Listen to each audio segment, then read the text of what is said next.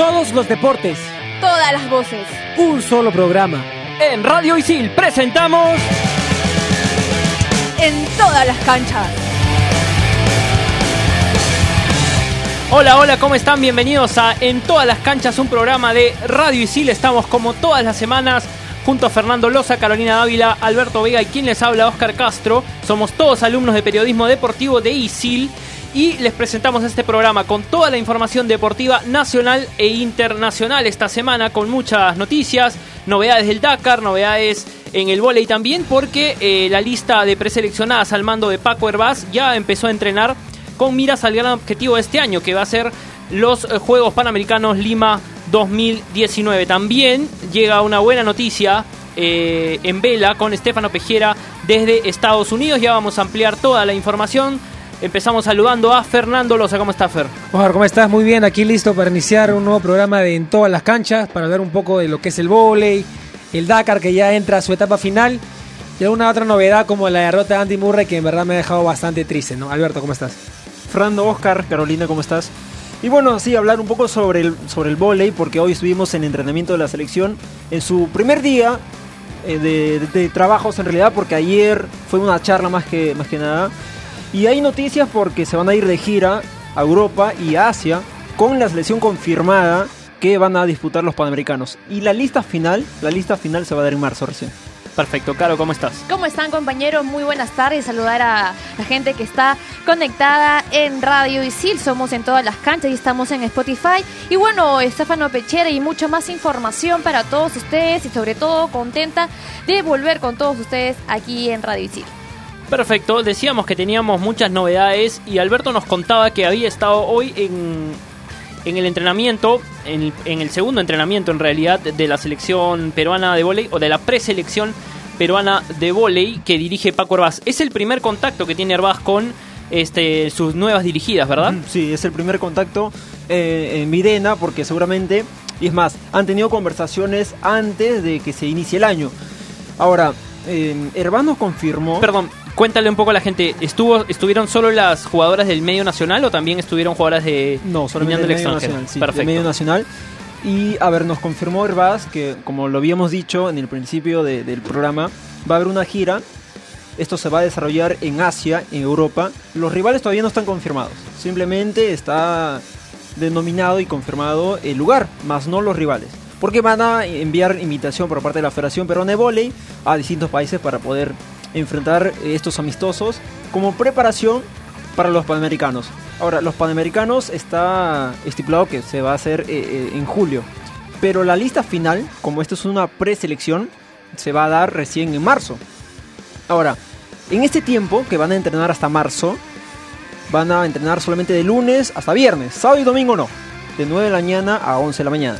Entrenan dos horas por día. ¿En marzo acaba la, la liga, disculpe? Sí, en marzo acaba. apenas acabe la liga, Sí, acaba. sale la lista. Y tengo otra Sí, pregunta, sí, sí, Alberto, a ver si tú me la puedes responder. Eh, ¿Cómo hacen con el tema de los clubes? ¿Entrenan dos horas al día y luego las jugadoras van a entrenar con sus clubes por la tarde? Sí, entrena. Es más, este mismo, hoy mismo estaba entrenando a la par San Martín.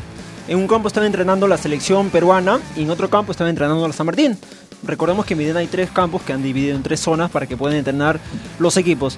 Ahora, eh, como ya sabemos, la liga todavía continúa hasta marzo, hasta fines de marzo. Entonces, lo que hacen las seleccionadas es que algunas entrenan en la selección y posteriormente, si son llamadas y digamos si es que lo definen así, se podrían sumar a los entrenamientos de sus equipos. Pero me parece que lo ideal sería que solamente entrenen en la selección porque para no sumar cargas musculares a, a- a las, a las jugadoras porque hay una especialmente en específico ¿Quién? que es Brenda Labatón, está lesionada. Ya, está lesionada. Pero me, Está lesionada. mencionabas lo de San Martín, de que hay- había la posibilidad de que después de entrar con la selección puedan entrar con su club.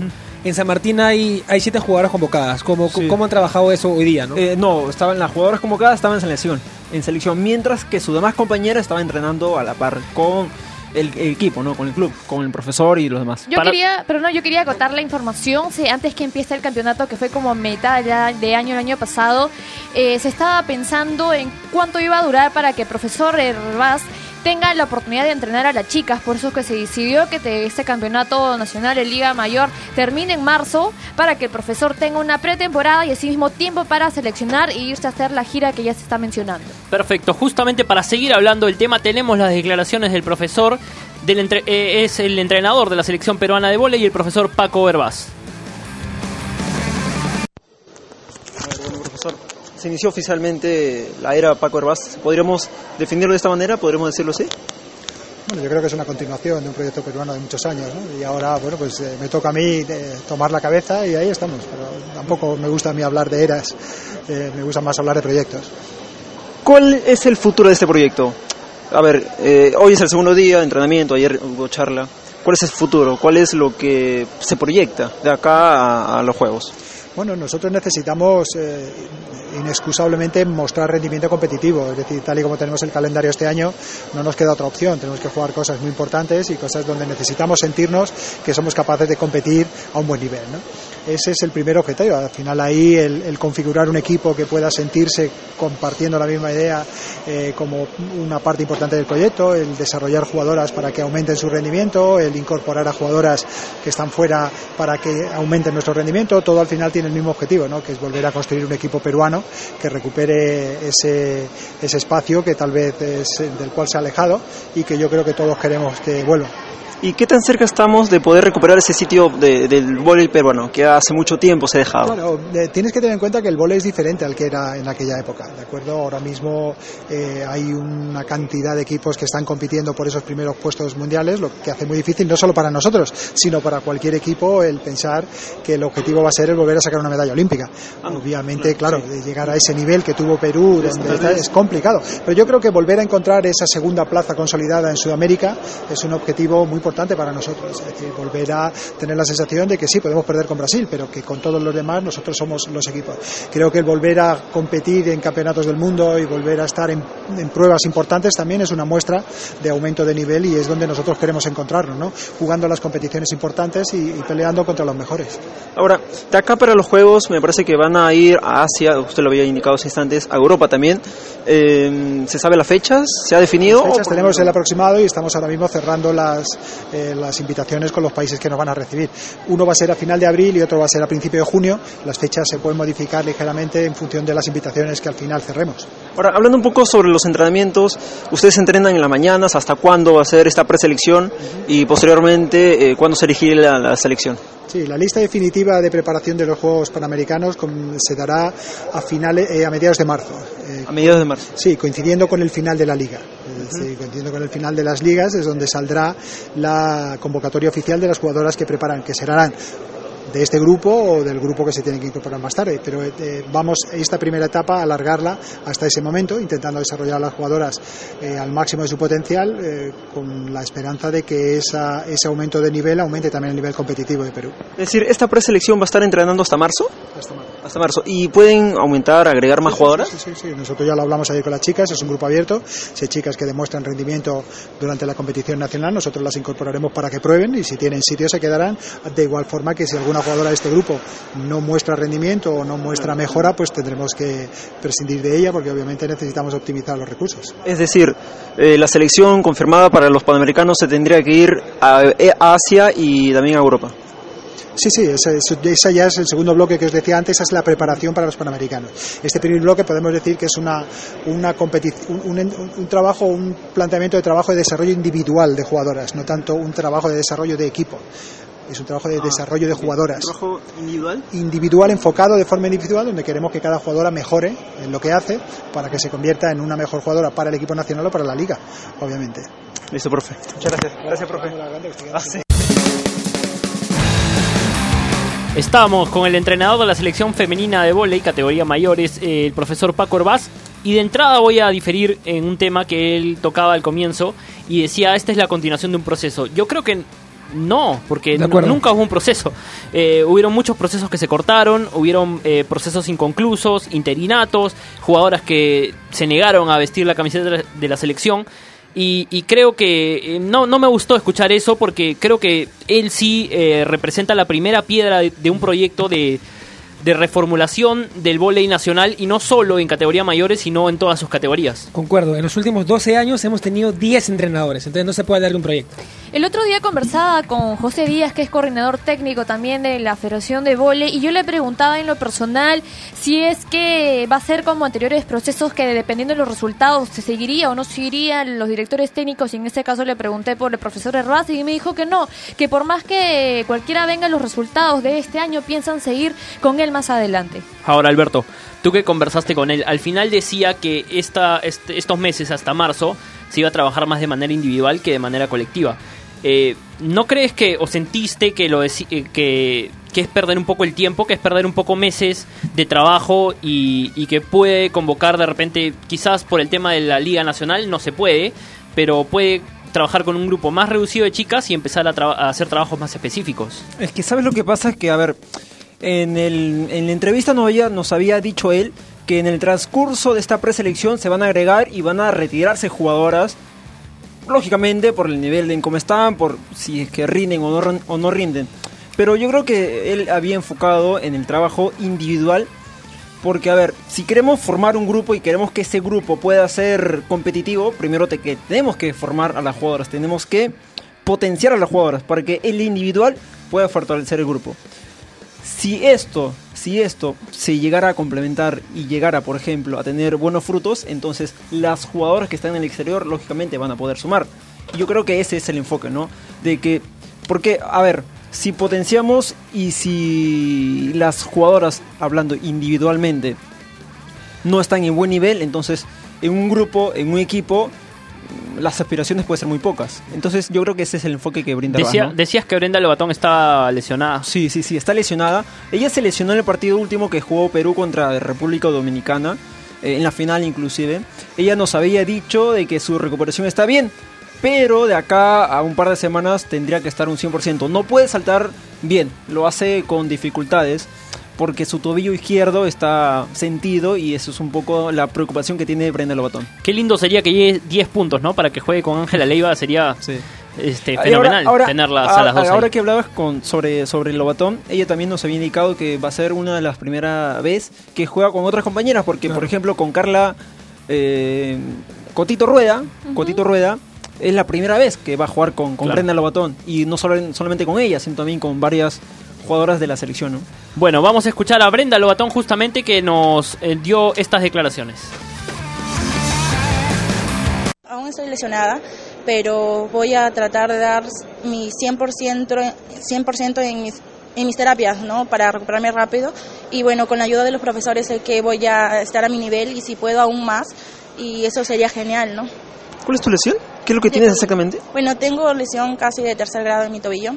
Es lo que conlleva ligamentos, todo lo que viene en el tobillo, ¿no? Y aparte tenía este, un huesito dislocado que era lo que no me permitía saltar.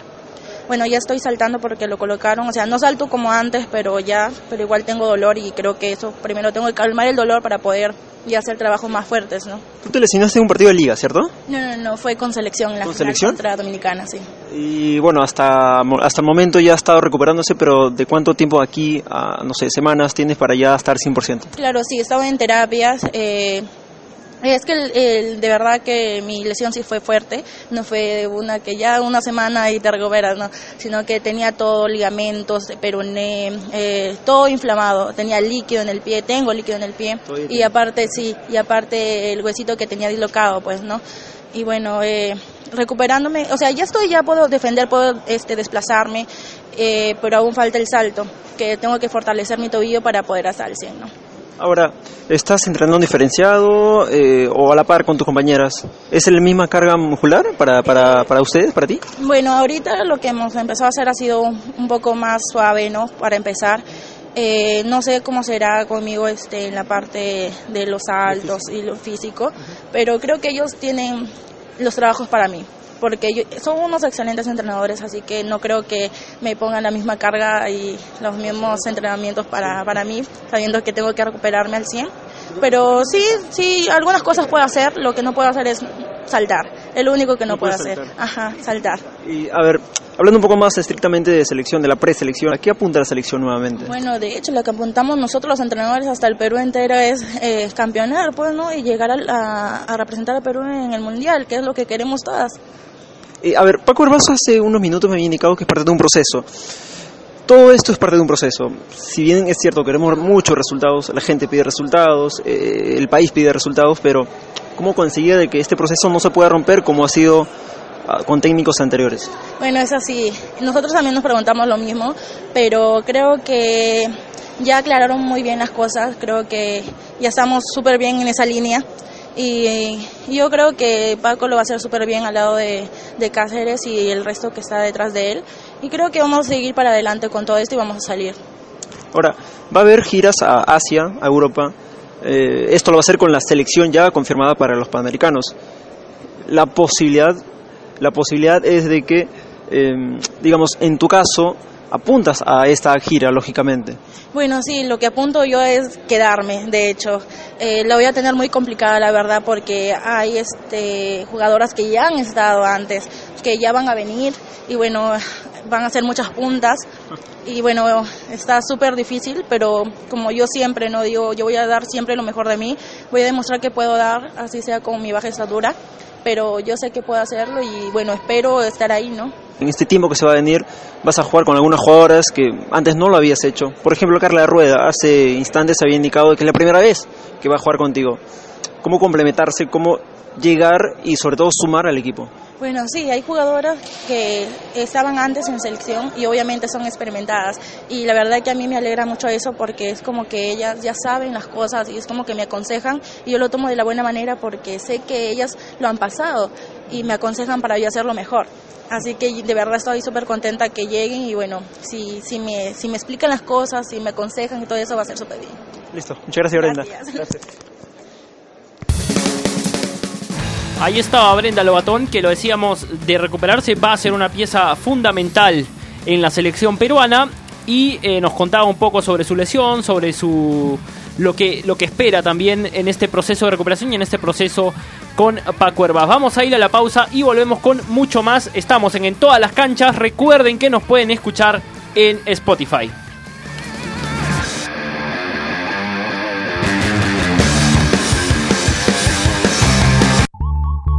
Aprende comunicación integral de la mejor manera, trabajando para clientes reales. Estudia en ISIL y aprende haciendo. En ISIL pensamos en tu empleabilidad y tenemos una propuesta ideal para ti. 21 carreras, acreditaciones internacionales, convenios académicos y horarios flexibles. Cuotas desde 590 soles. Estudia en ISIL y aprende haciendo. Y ahora la siguiente pregunta. ¿Qué significa bizarro? A. Raro. B. Sucio. C. Valiente. Si respondiste A. Celebra porque te has equivocado. Bizarro significa valiente. El que aprende de sus errores no se equivoca. Estudia en ISIL y aprende haciendo.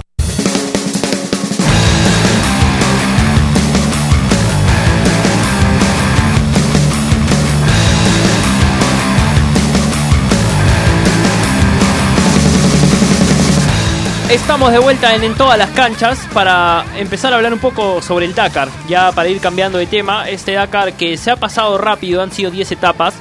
Eh, uno de los Dakars, si no el más, más corto de la historia. Eh, pero ha sido muy duro, eh, sobre todo la etapa 3 y 4, que, que, se llevaron a muchos participantes. muchos tuvieron que ser sacados de la competencia por problemas mecánicos, abandonaron. así que, y entre ellos, por ejemplo, de los más conocidos, Yana Velarde, por ejemplo, la, la primera mujer eh, peruana en competir en motos. La que sí continúa en carrera es Fernanda Cano y quien está por ahora teniendo la mejor participación cerrada la etapa 7 en el puesto 14 es Nico Fuchs. Solo, solo para complementar lo que decías eh, o para explicar que por qué es el Dakar más corto de la historia es por el hecho que solo veces se está desarrollando en el Perú. Exacto. Sí, y se quejaban un poco los pilotos de eso, eh, que, que era si bien muy duro y muy difícil, quizás un poco aburrido porque termina siendo un loop un círculo entre ir de Lima hasta Tacna, en algunos casos de Lima hasta Moquegua en otros, eh, y luego regresar. Entonces era como volver a pasar por lo mismo eh, dos veces. Entonces para ellos eh, quizás les hubiera gustado más un, tramo más recto, ¿no? Eh, una carrera más recta. Así lo comentaba, como lo, dice, lo dices, Oscar, un piloto francés, no recuerdo su nombre, pero él decía justamente que era más divertido eh, poder dormir y albergar en la arena que estar durmiendo en un hotel, ¿no? Y que los tramos rectos, llegar a un destino es más divertido. Por otro lado, admiraba la arena del Perú porque era a todo Sudamérica, es lo más parecido que se da en el Dakar que se dio en, en Sudáfrica, y asimismo también es la arena súper delgada, por eso también admira toda la geografía peruana, ¿no? ¿No? Pero como tú dices, le hubiera gustado de alguna manera que sea línea recta. Muchos corredores están pidiendo la vuelta a la cara a África, ¿no? Sí, pero vamos a ver si es que eh, por cuestiones políticas, sociales, es posible esto. ¿Y África querrá nuevamente recibir el Dakar? Eh, lo veo complicado también, ¿no? Porque igual, cuando, hablamos con... Se me fue el nombre del, periodista con el cual hablamos en, los últimos programas. ¿Te acuerdas en un ratito? Porque estamos con Yana Velarde, quien fue participante del Dakar. Eh, vamos a saludarla. Yana, ¿cómo estás? Hola, ¿qué tal, chicos? ¿Qué tal? Eh, cuéntanos, eh, Yana, ¿ahorita en, en dónde te encuentras? en Lima. Este, terminé el Dakar y ya me regresé este, para poder empezar a entrenar, ¿no? Perfecto. ¿Y por cómo se dieron las cosas y todo, te quedó te quedó la, el bichito de volver a participar el año que viene? Sí, lógico, lógico, de todas maneras. Perfecto. Yana, cuéntanos eh, un poco, vamos, vamos a hablar cronológicamente de lo que ha sido tu participación en el Dakar. Eh, primero, el podio, eh, esa feria Dakar, sentir el cariño del público. ¿Cómo te sentiste en ese fin de semana? Este, bueno, fue chévere recibir tanto cariño de parte de, de mi país, ¿no? Y, y sobre todo tanto apoyo de la gente. Este, y, bueno, ¿no? Estar ahí en el podio con todos los pilotos, realmente pues una buena, una linda experiencia. Diana, ¿qué tal? Te saluda Carolina, gusto volver a tenerte en comunicación contigo. Eh, tú decías posteriormente, cuando saliste ya del, campeonato, más o menos en la tercera etapa, que te habías roto la clavícula y eso pasó en octubre. Me quedé sorprendida porque no sabía que una lesión podía, de alguna manera, no dejarte eh, con esas ganas de seguir compitiendo y llegaste a la CAR por más que la, la lesión la tenías. Sí, bueno, de hecho sí fue duro romperme la clavícula, no tanto por el golpe o la operación, sino por porque de hecho todo se volvió tres veces más difícil, ¿no? Este, y yo decidí no comentarlo por un tema de asfixiadores y por un tema mío también, porque de hecho también este se prestan muchos comentarios, ¿no? Y yo preferí mantener guardármelo para mí, ¿no? Para mí, para mi, mi familia y las personas más cercanas. Eh, y bueno, de hecho lo, lo que menos molestó en el Dakar fue la clavícula, definitivamente.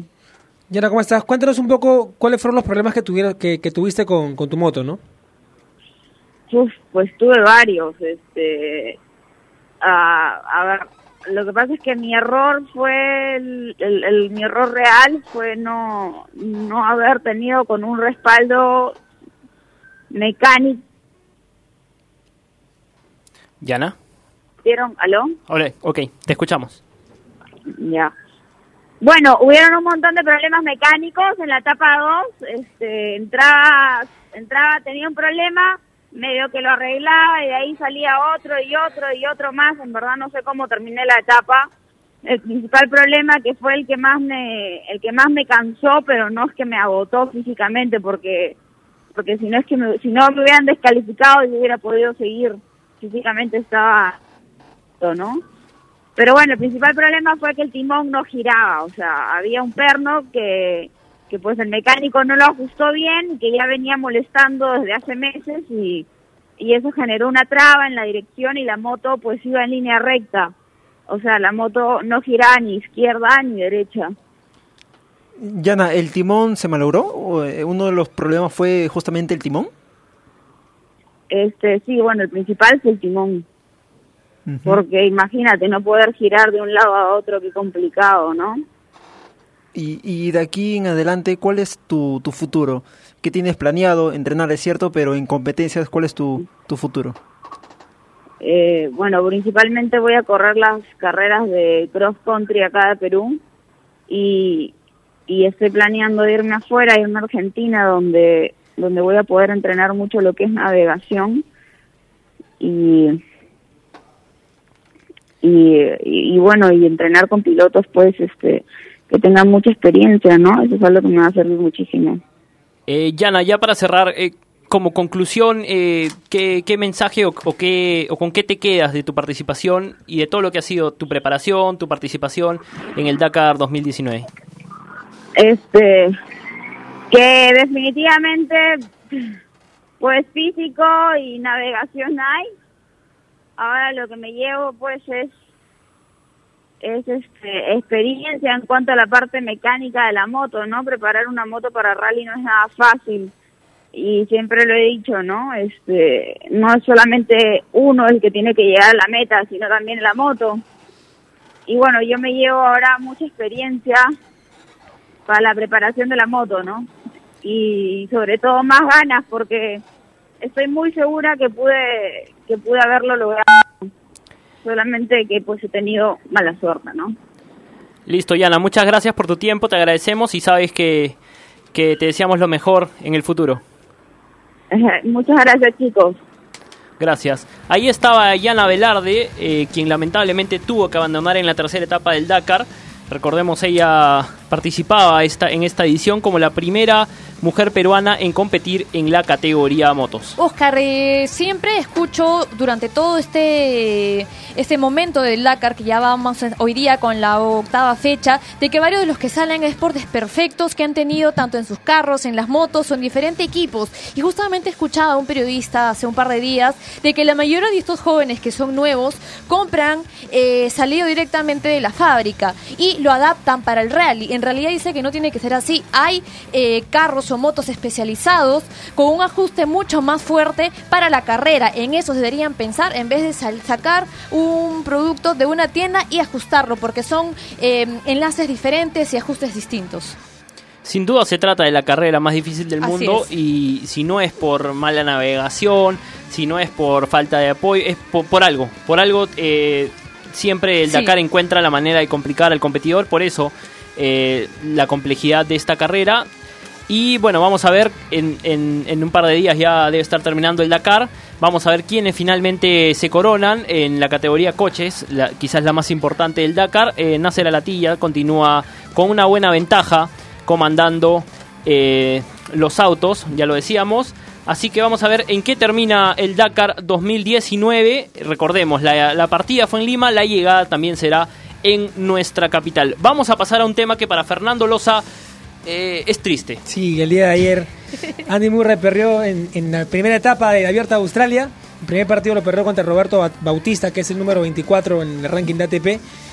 Y lamentablemente quedó eliminado y esto puede significar ¿no? el último partido ¿no? de, su carrera. Hay que recordar que Andy Murray se sometió a una operación en, enero del año pasado a, la cadera y lamentablemente aún arrastra el dolor y aún está en veremos si si va a volver a, someterse a esta operación. Si se vuelve a someter a la operación, lamentablemente este habrá sido su, último partido porque dice que a Wimbledon ya no llega. Es triste porque era el más joven de los, de los grandes cuatro, ¿no? Entre Nadal, Federer, eh, Djokovic y Murray. 31 años. Ajá, el, más joven era, era Andy y, bueno, eh, lamentable que termine así su carrera luego de haber ganado dos medallas olímpicas, dos Grand Slams. Eh, de haber sido número uno en ATP. De haber sido número uno en ATP. Eh, te duele, te duele. Me duele, me duele. Y imagínate cómo le, le dolerá a él, ¿no? Obviamente, te duele, le dolerá peor. ¿Se va a operar o no? No se sabe. O sea, si, se llega a operar, no juega bien Wimbledon. Claro, porque él se como un, digamos, se, se, pronunció indicando de que su último partido oficial va a ser en Wimbledon. Pero tomando como referencia claro. este, campeonato, el darse cuenta que tenía mucho dolor, está dentro de sus posibilidades de volverse a operar. Si se vuelve a operar, operar lamentablemente No llega ya no podría jugar. Bueno, eh, Estefano Pesquiera también nos dio una buena noticia en Estados Unidos. Así es, les cuento también que Estefano Pesquiera logró ganar el campeonato nacional el Lauder Olympic Class Regata de Laser de Estados Unidos que se disputó de Fort Lauderdale del 11 al 14 de enero. Este es el campeonato más importante del calendario americano en donde participan los olímpicos eh, sabemos que Stephanie Pecher es el primer buen olímpico a Tokio 2020 y bueno, en dicho país y algunos invitados de otros países. Fueron un total de 55 balleristas de Estados Unidos, Canadá, Guatemala, El Salvador, Trinidad, Tobago, Perú y entre otros. Y nuestro compatriota logró el alzarse con la medalla de oro luego de cuatro días de competencia y nueve regatas corridas. Bueno, y para ir terminando, logró ganar cuatro regatas y sumar 21 puntos en total, siendo el segundo lugar por el olímpico americano Charlotte Buckingham, que sumó 27 puntos. La información completísima de Carolina Dávila sobre lo que pasó con Estefano Pesquiera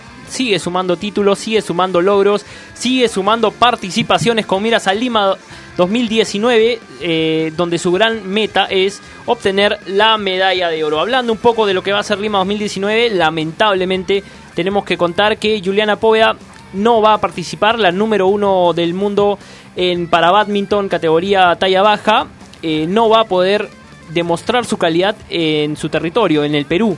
¿Por qué? Porque no hay suficientes competidores para abrir su categoría y eh, tampoco se va a competir eh, en esa categoría en Tokio 2020, en los Juegos para, Paralímpicos de Tokio 2020 y es por eso que también se tomó la decisión de que en Lima 2019 no haya para badminton categoría talla baja. Estamos a menos de 200 días para los Panamericanos, ¿cierto? Así es. Pregunto yo, ¿cómo va el tema del tráfico? ¿Cómo va, por ejemplo, porque la Panamericana Sur están arreglando? ¿Llega o no llega? Pregunto, ¿ah? ¿Llega o no llega? La he pasado, escúchame, he pasado por ahí hace un par de días, hay mucho tráfico. Escúchame, ni siquiera hay veredas. No hay veredas. Pista tampoco. ¿eh? Alberto, el, proyecto para los Panamericanos de la Costa Verde termina o se concreta en septiembre. ¿Y los Panamericanos cuando acaban? Eso voy. El 11 de Porque, a ver, hay mucha, no sé, tal vez hay mucha información o sobreinformación sobre las sedes. Las sedes es importante, ¿cierto? Se van a terminar por lo menos en marzo, ok. Está destinado a entregarse el último día de marzo. ¿Cómo llegas a las sedes? Y las pistas, la carretera. Porque, a ver, Panam Sport, la organización que eh, junto con, con Copal es la que organiza y la que verifica a los panamericanos, ellos piden que autos especiales puedan transitar por la carretera, pero que solamente puedan llevar a, digamos, a los deportistas. Pero pregunto yo, la pista principal por donde, digamos, la Avenida del Sol está disponible y está habilitado para que puedan aumentar buses porque tiene que ser una zona exclusiva dentro de la misma pista. facilidad. ¿Cuántos carriles tiene la Avenida del Sol? ¿Cuántos carriles tiene la Avenida del Sol? Querían implementar el carril panamericano. Entonces, tiene dos la Avenida del Sol. Y de vuelta. Y hay mucha basura. Donde se hace más tráfico en la Avenida del Sol es por la subida que se da desde la antigua Panamericana Sur, ahí es donde se congestiona el tráfico. Si bien es cierto, están eh, poniendo veredas, están poniendo la parte de Viersalor súper bonita y adaptable para la gente que va a ir a visitar porque va a venir mucho extranjero, el tema de tráfico no deja ser de alguna manera algo importante y preocupante, y eso lo mencionaba en una entrevista que le hice a don Miguel Portanova, ustedes saben que tiene 12 Juegos Olímpicos, pero es, una, es algo importante que el Perú debe tomar en cuenta y sobre todo, digo, los tiempos.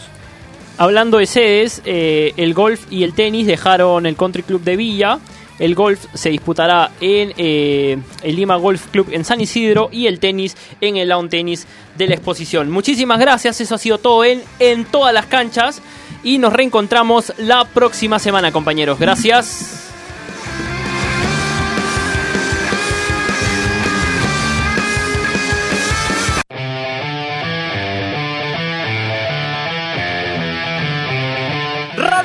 Presentó En todas las canchas.